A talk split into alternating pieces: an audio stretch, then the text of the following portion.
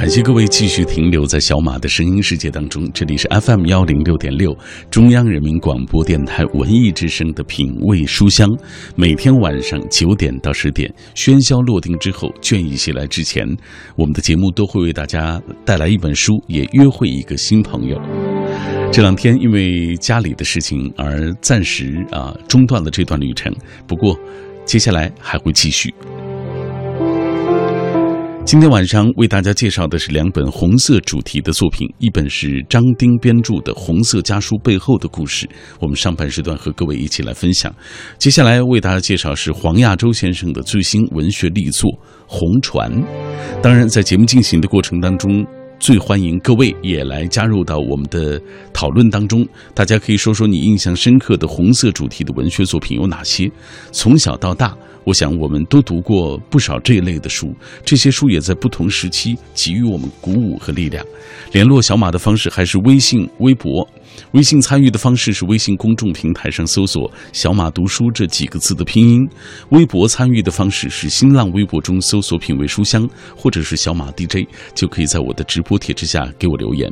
错过收听没关系，咱可以下载中国广播 app，在这个 app 上找到。我们品味书香的往期回放，当然各位也可以在喜马拉雅上找到小马读书的专辑。节目之外，听听我的声音。当然，我看没没太多人上去点，哈哈啊！希望有更多的朋友可以通过不同的渠道找到我。这样，我们接下来看一看大家的留言。今天很多留言都很感人。荷兰鸣笛说：“我们这代人不可避免的和红色文学有着不解之缘。学校读物。”家中藏书相当多，都是红色读物。最有趣味的是《林海雪原》，其中的英雄传奇味道是一般同类文学所没有的。爱听故事的我，当时对杨子荣的孤胆英雄是羡慕不已。啊，大了更喜欢读啊这个呃红色纪实小说，比如说啊黄亚洲的《日出东方》。读了，对中国共产党从哪里来以及幼年的成长有了深刻的认知，还有李大钊、陈独秀、毛泽东、孙中山、蒋介石，啊，陈炯明，并非脸谱化的这个好坏的标签，而是在激荡历史风云、活生生的人，他们的抉择和魅力，使得那段历史更加的丰富，也回味无穷。呃。他特别提到了啊，黄亚洲先生啊最早的那部《日出东方》啊，那还有很多的朋友继续通过微信、微博，呃，来跟我们一起分享。比如接下来这位记忆长歌，他说：“红色文学作品是对以往峥嵘岁月的追忆缅怀，记录那个时代的苦难与变迁，志士仁人救亡图存的热血青春。最喜欢的是王树增的《长征》，如椽巨笔。”全景书写长征的宏阔与艰辛，背后各方的错综复杂的政治角逐，从中感悟中国共产党所经历的浴血辉煌、涅槃重生、走向成熟。读长征，思长征，心潮逐浪。正所谓国际悲歌一曲，狂飙为我从天落。我们的朋友都特别有才，是不是？来，小兔子他说，前年和去年都带着《红岩》那本书，专程去重庆开启了一段红色之旅，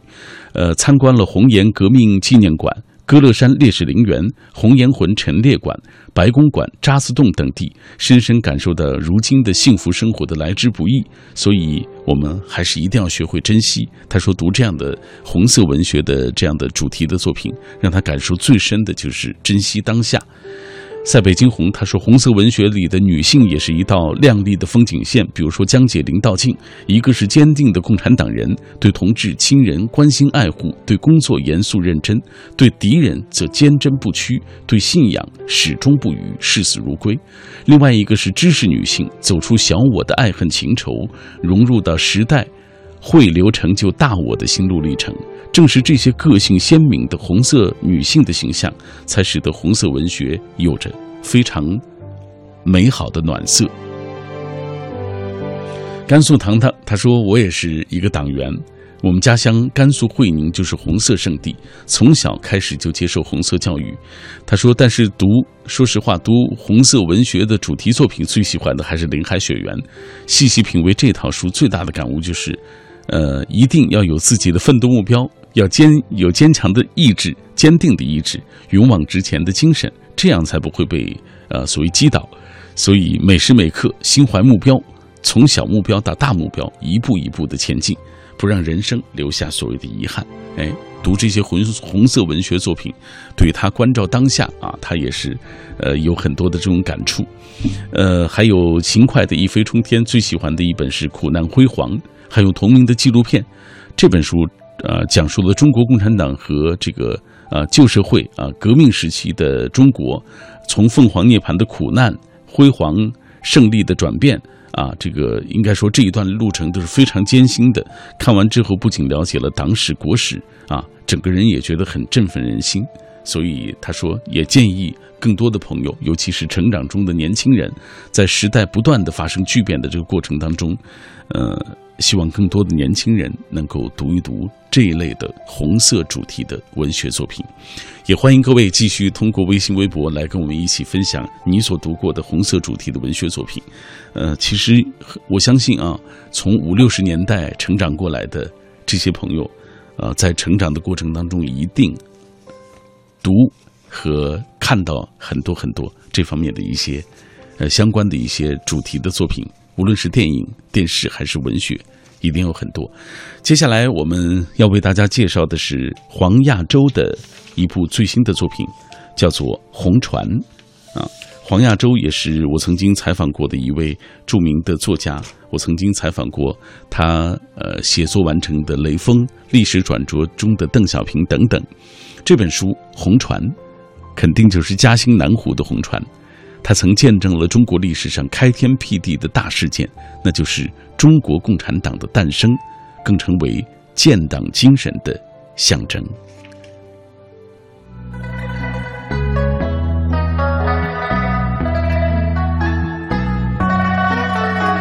红船全景再现了1919年到1928年这十年间，中国共产党从诞生、发展到壮大的历史进程。再现其劈波斩浪的艰难与辉煌。作者以真实历史事件为依托，妙笔塑造了陈独秀、李大钊、毛泽东、周恩来等百余位个性鲜明、命运迥异的历史人物，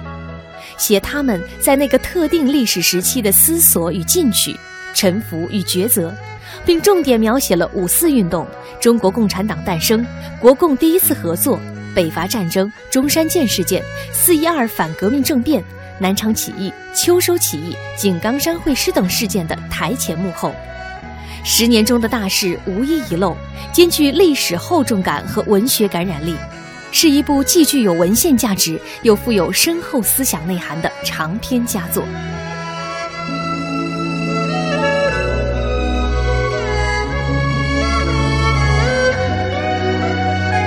刚才我们听到的就是这部《红船》啊，一些相关的一些介绍。二零零五年，时任浙江省委书记的习近平同志在《光明日报》发表长文，首次提到了红船精神。他指出，红船精神是中国革命精神之源，并且明确其内涵为开天辟地、敢为人先。在中国共产党建党九十五周年之际，著名作家黄亚洲先生历时数年创作修订，完成了这部展现中共孕育初创。挫折寻路伟大建党历程的煌煌巨著，这本书目前是由新华文轩北京出版中心策划出品。接下来，我们透过这个短片来进一步了解一下黄亚洲。黄亚洲，诗人、作家，现任中国电影文学学会副会长，中国作家协会影视委员会副主任，诗刊编委。曾任第八届全国人大代表、第六届中国作家协会副主席、中共十六大代表、浙江省作家协会主席，出版各类文学专著三十余部，有长篇小说《建党伟业》《雷锋》等。长篇小说《雷锋》获全国五个一工程奖，长篇小说《日出东方》获国家图书奖。历史转折中的邓小平入选中宣部、中组部向全国党员干部推荐第九批学习读物。诗集《行吟长征路》获第四届鲁迅文学奖，诗集《狂风》获首届屈原诗歌奖。电影文学剧本《R 四之谜》《开天辟地》等十五部作品被搬上银幕。电影作品先后获金鸡奖最佳编剧奖、华表奖、下演剧本奖。并在有关国际电影节上五次获奖。创作电视剧有《承诺》《张治中》《乡间上海滩》《上海沧桑》等，多次获中国电视剧飞天奖、金鹰奖等，曾获首届中国百家电视艺术工作者、全国优秀电视剧编剧称号。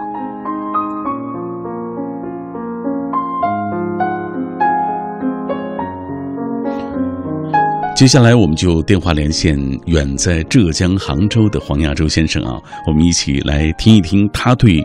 创作《红船》这部长篇小说的一些感受和介绍。这部《红船》呢，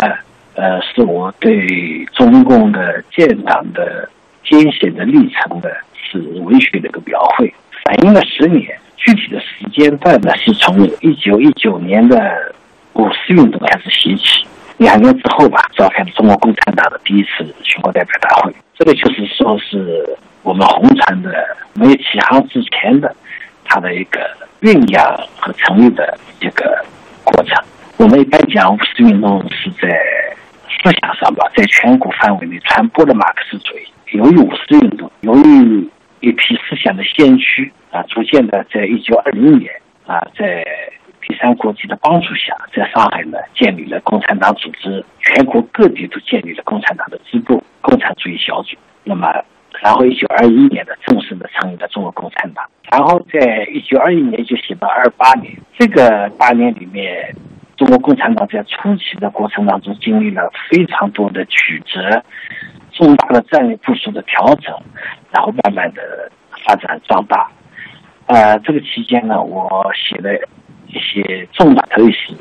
事件，比如说中共二大、中共三大啊，然后二三年中间还开了一次中共的西湖特别会议，确定了国共合作的这个战略的一个转变，然后写到一九二四年的国民党一大，写到二九二五年的黄埔军校的建立，一九二六年的中山舰事件以及北伐的开始，然后又写到一九二七年的啊四一二。这个蒋介石发动的分共政变，以及中共的五大，接着而来的就是汪精卫的七幺五的分共政变，然后就是中共的八七会议，然后又写到了这个由于八七会议确定了武装反抗国民党的方针吧，呃，然后全国爆发了起义，主要写了三个起义，一个是秋收起义，一个是南昌起义，一个就是广州起义。那么写到这个三次起义的先后失败，他们的。余下的部队吧，汇聚到了井冈山，最后写到一九二八年的四月份，朱毛井冈山的握手，所以这个的前后呢是十年，呃，应该算得上是波澜壮阔吧。不是我写的波澜壮阔，是中国的历史啊，中国共产党的成立的前后啊，那个经历实在是波澜壮阔，所以我就用将近六十万字的篇幅吧写了这。这其因为它一定还涉及到中国共产党历史上的一些著名人物，比如说像陈独秀、李大钊、毛泽东、周恩来等等啊。我注意到这些历史人物，您有百余位。对，写历史嘛，一定要涉及到人物，也不光是个简单的事情的问题。因为我这个作品吧是长篇小说，嗯，它不等同于一般纯粹我们意义上讲的纪实文学。那纪实文学它既要完全忠实于历史，哪怕一些细节啊。我这个长篇小说呢，也是在大的历史事件上，哪怕一些历史的细节，确实也是忠实于的，要反映出来。但是在一些历史的空白处，特别是这些人物啊，他们在生活当中的一些表现啊，他们的一些思想的一些变化，这需要刻画，需要描绘啊。所以我在。这个分析整理这个历史典籍的这个基础上，也运用长篇小说的艺术的一些手法，塑造典型人物。所以呢，你刚才讲的对的，呃，一百多个人物，那么其中一些主要的人物，就像你讲到的陈独秀啊、李大钊啊、毛泽东啊，还涉及到周恩来啊，甚至邓小平啊，啊，这个刘少奇啊，还有呢，另外一方面的人物啊，这个我们的革命的先驱孙中山。还有国民党方面的一些人物啊，蒋介石啊，啊一些呃其他的一些将领啊，一些国民党的一些人士啊，都有事迹啊，所以他还是比较全方位的啊，所以也花了不少的心思，希望读者呢加以辨别吧，呃加以批评啊。这本书的名字叫做《红船》，旗帜鲜明的提出了这种红船精神，您怎么看？红船精神嘛，现在我们一般归结为三句话，一个呢是开拓精神，敢为人先嘛啊，一个就是奋斗精神啊，百折不挠的奋斗精神，还有一个叫奉献精神，立大为功嘛，奋斗精神。那么我觉得这个三个精神还是比较传神的，比较精当的概括了这个红船精神。因为红船嘛，它实际上是上海建党啊，因为最后一天嘛，由于上海受到了冲击，会议受到冲击，所以与会代表呢，绝大多数的与会代表啊，都汇聚到了我们浙江的嘉兴的南湖。呃，在我的生涯当中嘛，有将近有十年，呃，是在红船的边上度过的。啊，我在嘉兴地区前后生活了二十年，那么在嘉兴市这个市里面，也生活了十年，所以每天靠着这个红船，所以我在二十多年前我就想，这个红船，啊，我因为不是当时专家，但是由于每天看着这个红船啊，这个我就在想，这个党，这个十三个党代表，有多少人到这个船上来？他们当时代表了多少的党员？就那么几十个人，一百个人不到。这么些党员，怎么就能够驾驶这个红船，在这个二十八年以后就夺取了全国的政权，就并且根据自己的意愿，开始了中国的工业化改造啊，使整个中国的面貌起了很大的变化。当时就是在琢磨这些问题。呃，因为我是搞文学，但是这个历史当时就是放在我面前嘛，就就逼迫着我就是去研究它啊，同时也是有个兴趣吧。啊，我想历史当时的历史迷雾还有很多啊。为什么我想中共一大纪念馆的墙上只挂了六张照片啊？湖南的两位大代表，湖北的两位大代表，山东的两位大代表，除了这六个人以外，难道其他人都不行吗？那怎么来看待他们当时的功绩和他们以后的革命的呃，或者是反革命的暴露的延续呢？那么有些人他即使脱党了以后，是不是有另有隐情呢？那么他们在脱党以后，他们的活动是不是还是在继续革命呢？种种的呃疑问，而且另外特别是有两位没有参加站在这个红船上，李大钊、陈独秀。陈独秀是党的总书记，他们为什么没到红船上？不在这个红船上，但是最后在这个红船起航的过程当中，啊，他们各自的作用是什么？后来是怎么决策？后来每个人的这个命运啊，大起大落的命运又是怎么样发展的？这些都引起我很大的一种好奇。另外一个呢，各种的典籍、各种的专家评说不同，也有的是这个有对有些人物是一棍子打死的啊，好多帽子。你比如说陈独秀，一直说他是叛徒、是汉奸、右倾机会主义头子、是托派啊。这个等等啊，有的说有五顶帽子，有的说有九顶帽子。那么像这个连任了党的五届总书记的人，为什么有这么多的帽子戴着？合不合理？合不合适？都是问题啊！所以我在这个过程当中慢慢，所以我在这个呃启发我吧，应该把这段历史用文学的来发啊，用文学的方式记录下来，并且根据我这么一位作家对历史的思考。我来给他做个记，当然我遵循的是我们大多数的当时专家们和和中共的历史决议啊若干问题的历史决议作为基础来考虑，但是对每个人物塑造方面，我又有自己一些独到的一些一些想法，我要把它融入在书里面啊，因为它毕竟是个长篇小说，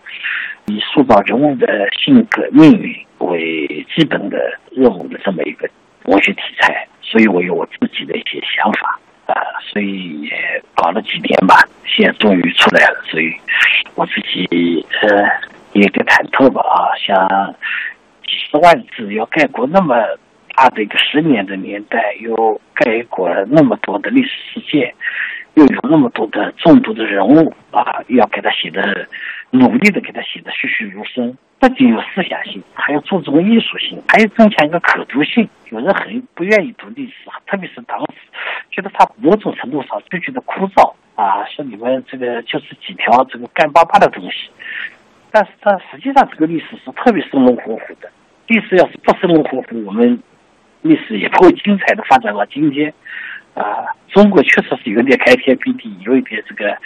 呃特别大的一些变化。那这些应该都是很精彩的华章啊，但是我们不能用比较干的那种有几条理论性的几条来叙述这个历史，也必须要用生动的文学的办法、文学的笔触来反映这段历史。所以，我想我是个作家，尤其是在红船边上生活过十年的作家，所以我想我有这个责任吧。啊，我比别的作家可能更多一点的接触到当时。尽管我也不是特别熟悉当时，也不是专家，不是一个称职的研究者，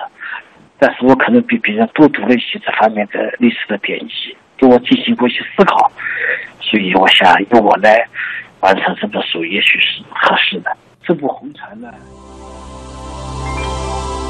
好，听众朋友，在七月一日党的生日这天，我们品味书香节目特别推出了这一期。特别节目为大家介绍红色主题的文学作品，一本是来自于张丁编著的《红色家书》背后的故事，还有一本是黄亚洲的最新文学力作长篇小说《红船》。也感谢这么多的朋友在电波那一端收听我们的节目，通过微信、微博参与我们的节目，谢谢大家。明晚品味书香，我们继续。